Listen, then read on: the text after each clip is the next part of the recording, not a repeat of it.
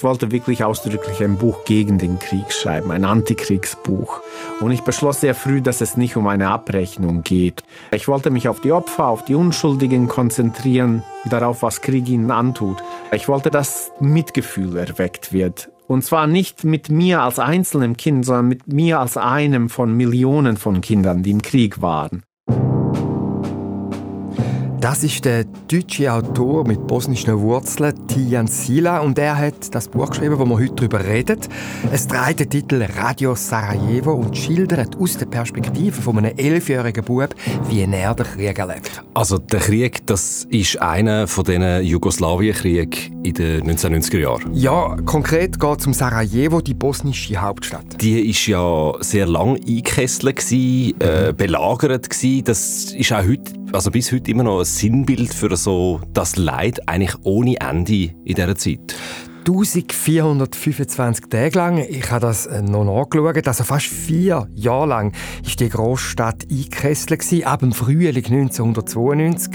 Ich kann mich selber noch gut erinnern, wo das dauernd in den Nachrichten ein Thema war. Und der Tian Silla hat die Einkesselung als Kind selber erlebt. Er ist in Sarajevo geboren und ist bei Kriegsausbruch elfjährig. Und in dem Roman erzählt er, wie er die Belagerung erlebt hat. Und also sehr ein persönliches Buch. Da drin verarbeitet er in dem Fall seine eigenen Erlebnisse. Genau. Und das ist in einer Weise geschildert, eben weil es sein persönliches Erlebnis ist, das mich gepackt hat und auch erschüttert hat, wenn ich auch an den Krieg heute denke, Ukraine, Gaza.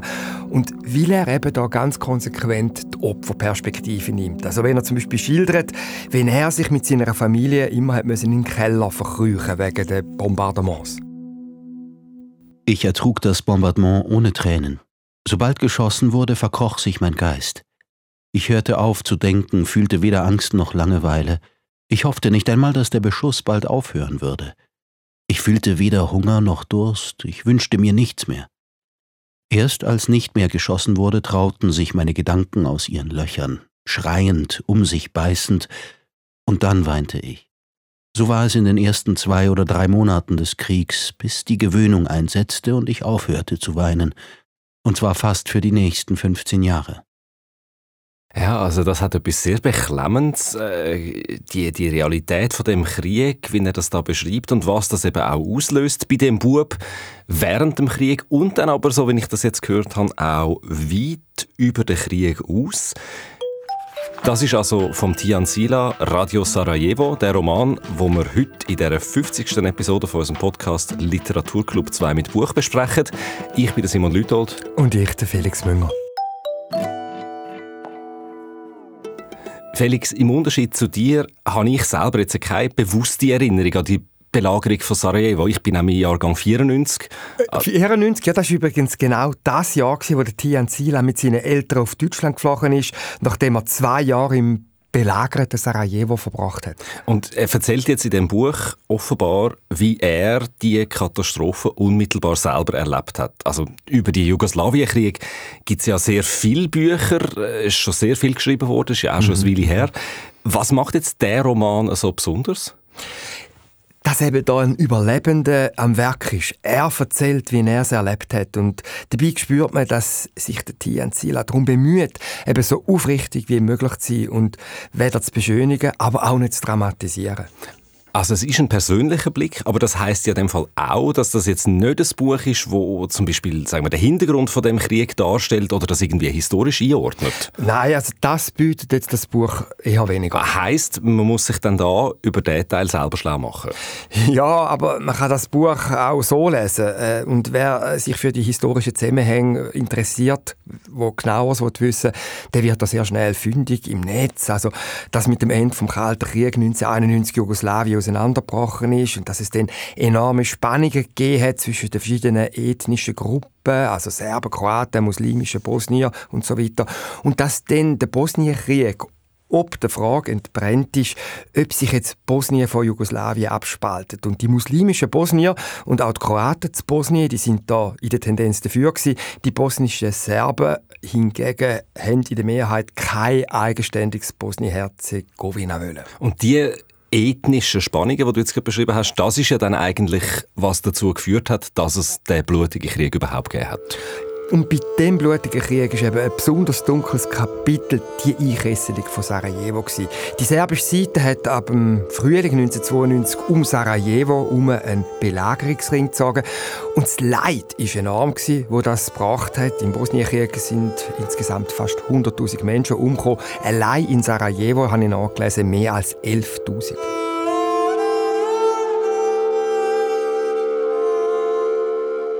Und in dem Buch liest man jetzt also, was in dieser Hölle passiert ist, aus der Sicht eines Kind. Ja, der Tian Sila, der hat mit seinen Eltern und dem jüngeren Bruder in einer Plattenbausiedlung im westlichen Teil von Sarajevo gelebt. Und da, wo der Krieg ausgebrochen ist, hat die Familie immer wieder in den Keller flüchten. Die Schule ist ausgefallen über Monate. Es ist hier auch sehr eng geworden in dieser Zweizimmerwohnung, wo die Familie drin gewohnt hat.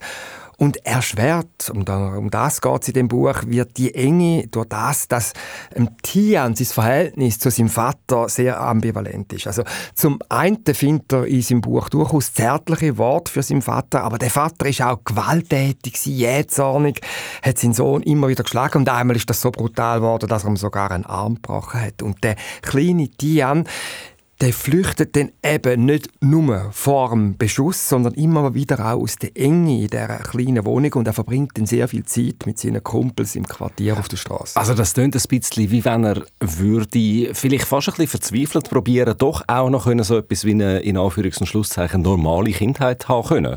Ja, das ist etwas, was mich enorm beeindruckt hat an dem Roman. Also wie sich die Jugendlichen, also der Tian selber und eben seine Kollegen, irgendwie probieren zu arrangieren. Also sie spielen da mit drin auf einem Hinterhof auch Basketball miteinander oder dann sehr witzige Geschichten gibt es da auch.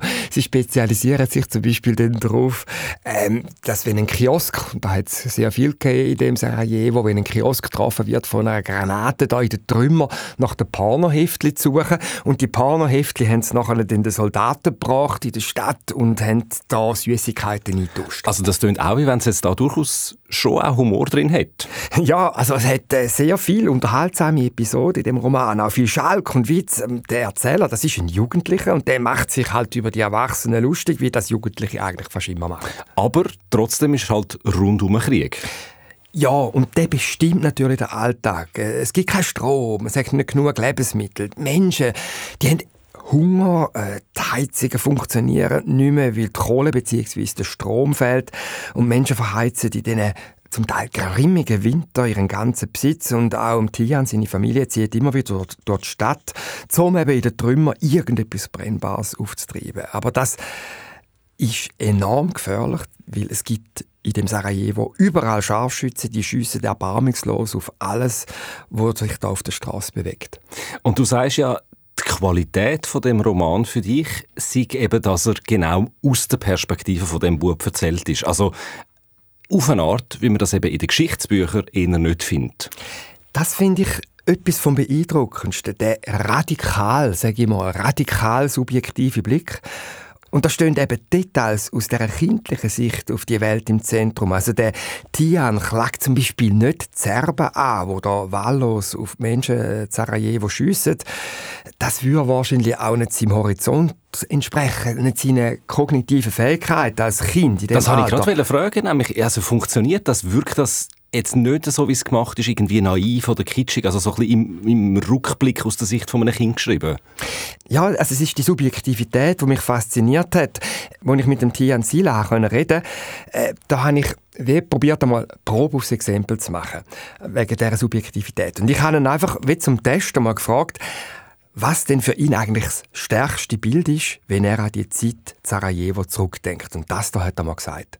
Mein stärkstes Bild ich glaube, das wäre dann die völlige Finsternis in der Nacht, weil die Stadt vom Strom abgeschnitten war und das beschreibe ich auch im Buch und es gab nur gelegentliche Lichtpunkte, so brennender Mülltonnen oder wenn Leuchtspurmunition durch den Himmel flog. Also diese totale Finsternis in der Nacht, insbesondere im Winter. Daran erinnere ich mich besonders bildhaft. Das muss ich sagen, überrascht mich jetzt doch. Also so die totale Finsternis und dann wenig kleine Lichtpunkte, Lichtblitze drin. Ich hätte jetzt erwartet, dass er etwas über Tote sagt oder so. Ja, voll. Aber die Finsternis in der Nacht ist für den Bub vermutlich prägender gewesen, weil sie ihm auch Angst gemacht hat. Aber da, was du sagst, äh, natürlich, also das Sterben, das hat er erlebt, die Allgegenwärtigkeit vom Tod und das beschreibt er auch, aber nicht, und das ist jetzt eben wieder typisch für das Kind Tian, nicht als herzzerreißende Anklage. Er schildert das vielmehr mit so einer Art Staunen, äh, ungläubig, was da eigentlich passiert. Ein Soldat, der zwei Wochen nach dem Kriegsausbruch in der Nähe unserer Siedlung von einem Scharfschützen angeschossen worden war, starb langsam und qualvoll im Treppenflur. Dorthin hatte er sich geschleppt, um auf den Krankentransport zu warten. Die Stadt hatte an diesem Tag allerdings zwei besonders erbitterte Angriffe abzuwehren.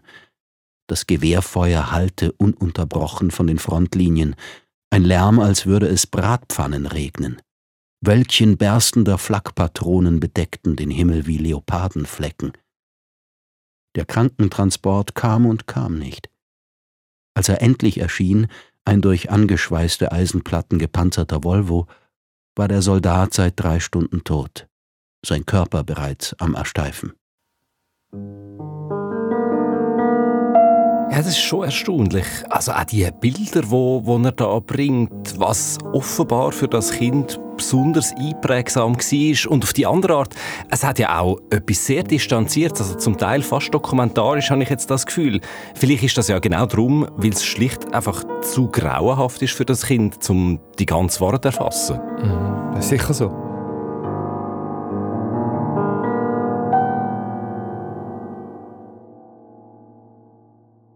Ich habe jetzt den Tian Sila vorher ehrlich gesagt nicht kennt.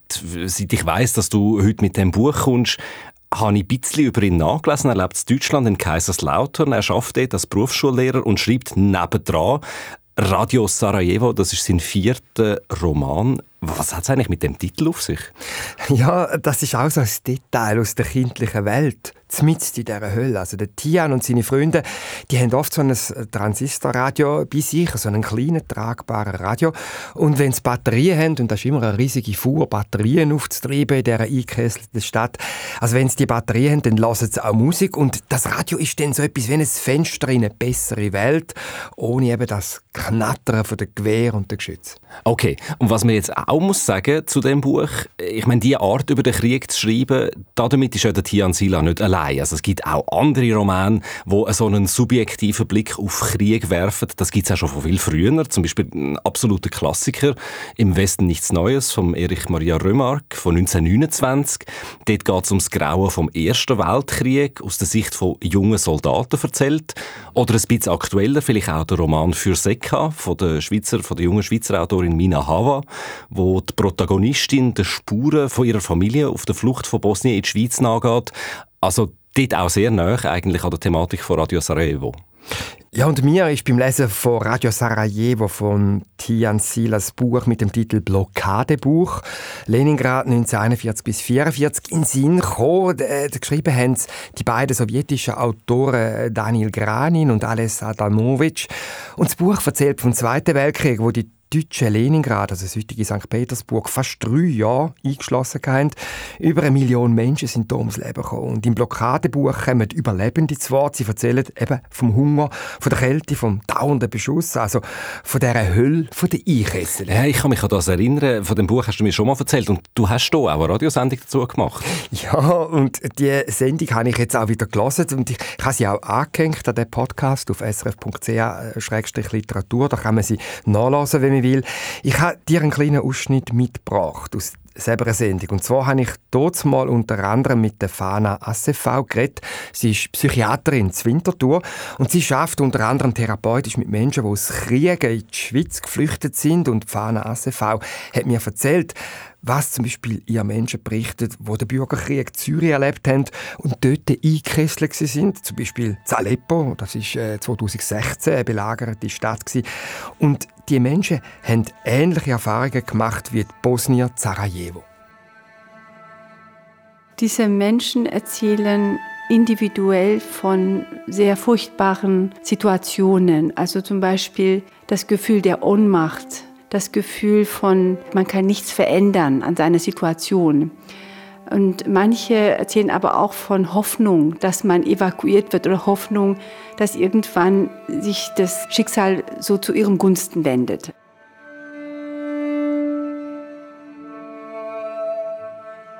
Was mir häufig begegnet ist, dass Kinder mit Angst reagieren, aber auch mit Panik. Auch heute, wenn sie in dem sicheren Schweiz sind, dass sie immer noch reagieren mit Schlaflosigkeit, mit Schweißausbruch, aber auch mit Angst oder Lernblockaden. So werden sie mir auch immer wieder zugewiesen warum sie hier nicht integrierbar sind, in der Schule Auffälligkeit haben. Also entweder sind sie depressiv nach innen, weinen oder nach außen, aggressiv, impulsiv manchmal auch dass sie erst hier die Wut rauslassen für diese Ungerechtigkeit, was sie erlitten haben. Die Menschen reagieren auch unter solchen extremen Bedingungen ganz, ganz individuell. Also Vorsicht zu meinen, alle sind traumatisiert, die in einer geschlossenen Stadt waren. Sie haben sicher eine hohe Belastungsreaktion erstmal. Es ist eine ungewöhnliche Situation, die beängstigend ist aber jeder hat andere Fähigkeiten, damit fertig zu werden. Ich habe sogar den Eindruck, dass Kinder möglicherweise mehr Strategien haben und es noch nicht so kognitiv verstehen. Sie können traumatisiert werden, aber sie haben auch viel mehr Möglichkeit, das schneller zu verarbeiten.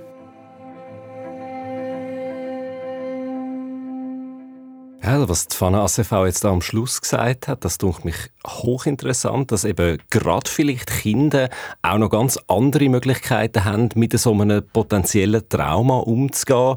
Und ich kann mir vorstellen, dass der Roman von Tian Sila da in die Richtung auch ein bisschen einen Blick wirft oder mindestens so ein bisschen Möglichkeiten auslotet.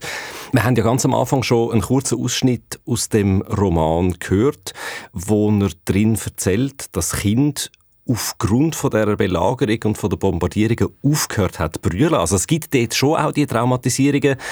Wie fest sind denn jetzt die Folgen für ihn und für die anderen Leute in seinem Umfeld in, äh, ein Thema in dem Buch? Das ist immer wieder ein Thema, ein wichtiges Thema in dem Buch. Das blitzt immer wieder auf. Also der Tian Sila schildert, dass seine Eltern es Erlebte schlicht nicht verkraftet haben. Sie haben nach der Flucht auf Deutschland keinen Tritt mehr fassen. Sie sind psychisch krank geworden. Das heißt da, äh, meine Eltern hatten den Krieg zwar überlebt und doch vernichtete er sie am Ende.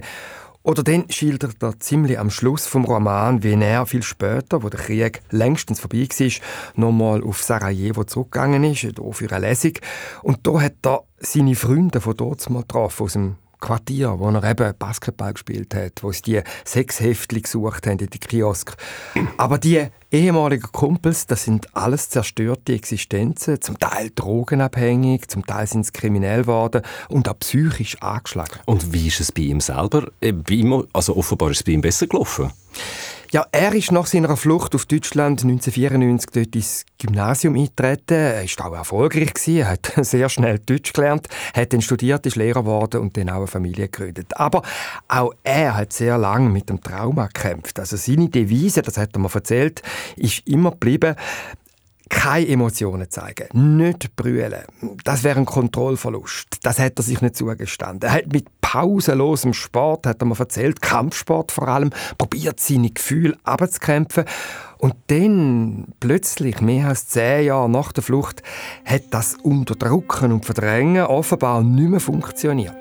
Als der Tag kam, an dem ich zum ersten Mal weinte, Mitte der 2000er Nuller Jahre, aus einem wirklich total nichtigen Anlass, mein Stolz war verletzt worden bei einer Situation, wo es um Universitätsprüfung ging.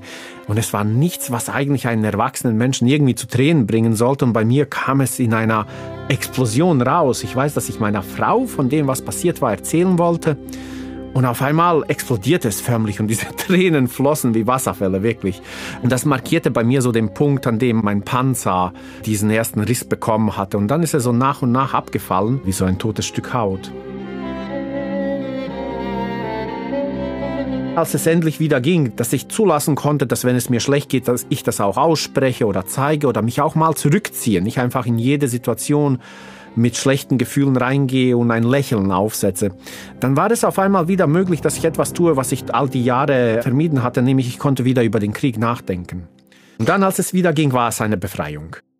Also er hat erst wieder können eigentlich über das, was so lange zurückliegt, nachdenken, wo einmal der erste Schwall losgebrochen ist. Also das ganze Brüllen, was sich offenbar jahrelang angestaut hat, das ist natürlich sehr eindrücklich. Erst dann hat er die Gefühle wieder können zuladen, Tian Sila. Das ist das eine, aber das muss man jetzt schon sagen, ist ja auch noch ein anderes Paar Schuhe dann einen ganzen Roman darüber zu schreiben und in diesen Erinnerungen wieder aktiv umzugrübeln. Ich glaube, man redet ja in dem Zusammenhang auch von so einer Gefahr von Retraumatisierung.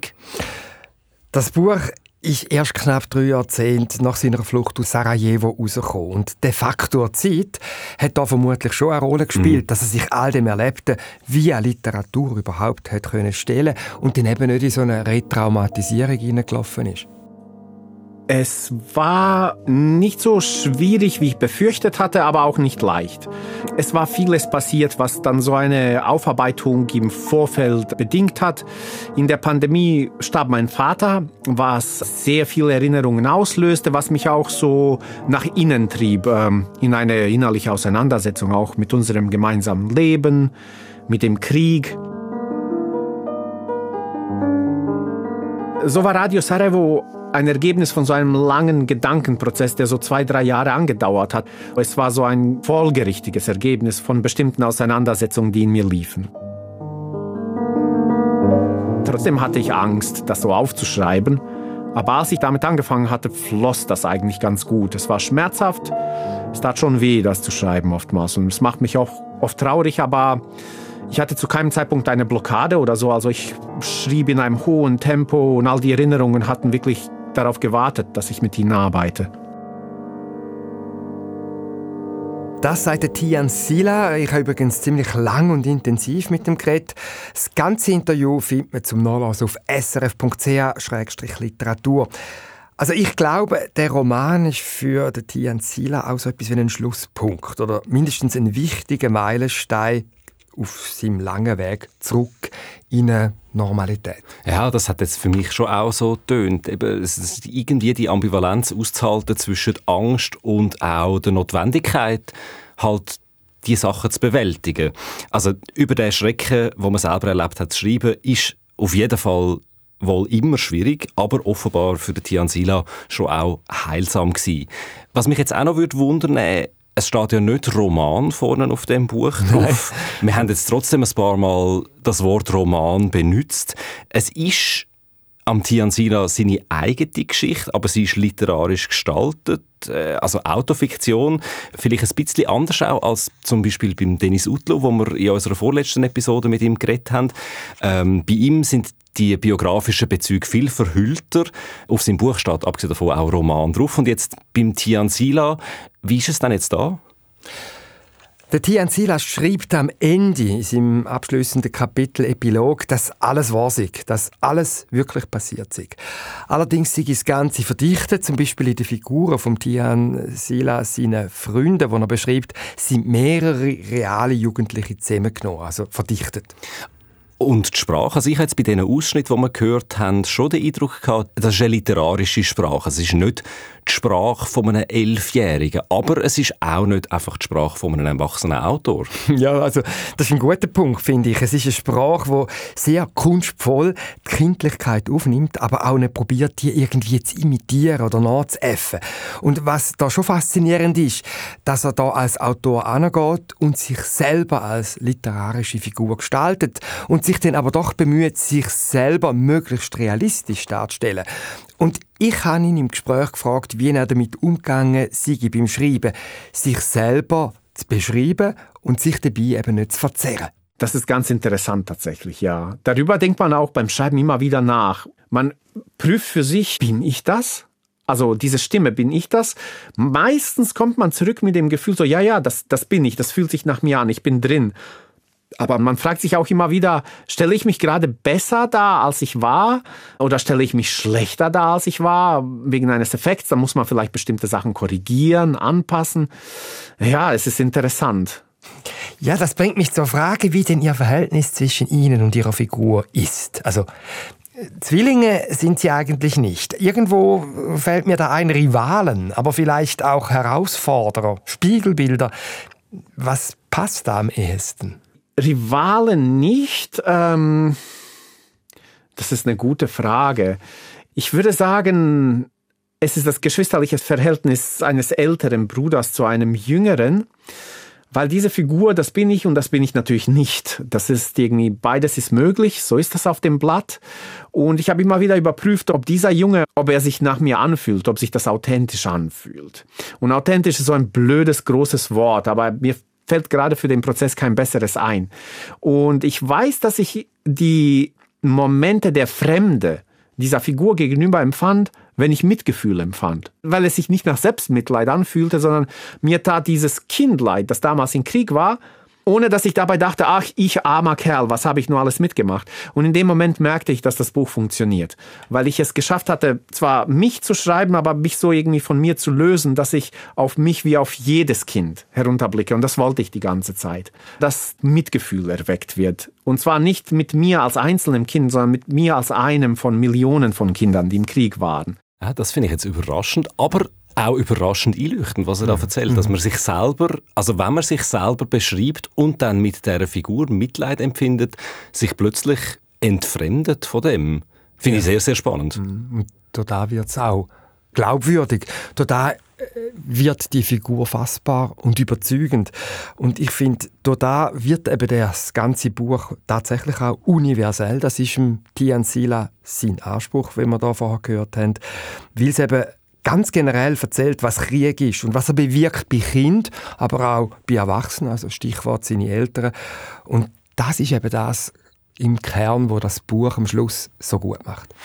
Radio Sarajevo vom Tian Sila. Um den Roman ist es also gegangen in der 50. Episode von unserem Podcast Literaturclub 2 mit Buch.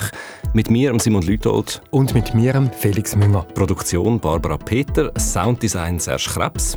Und alle Angaben zu dieser Episode und auch zu den Büchern, wo wir darüber geredet haben, sind aufgelistet auf srf.ch-literatur.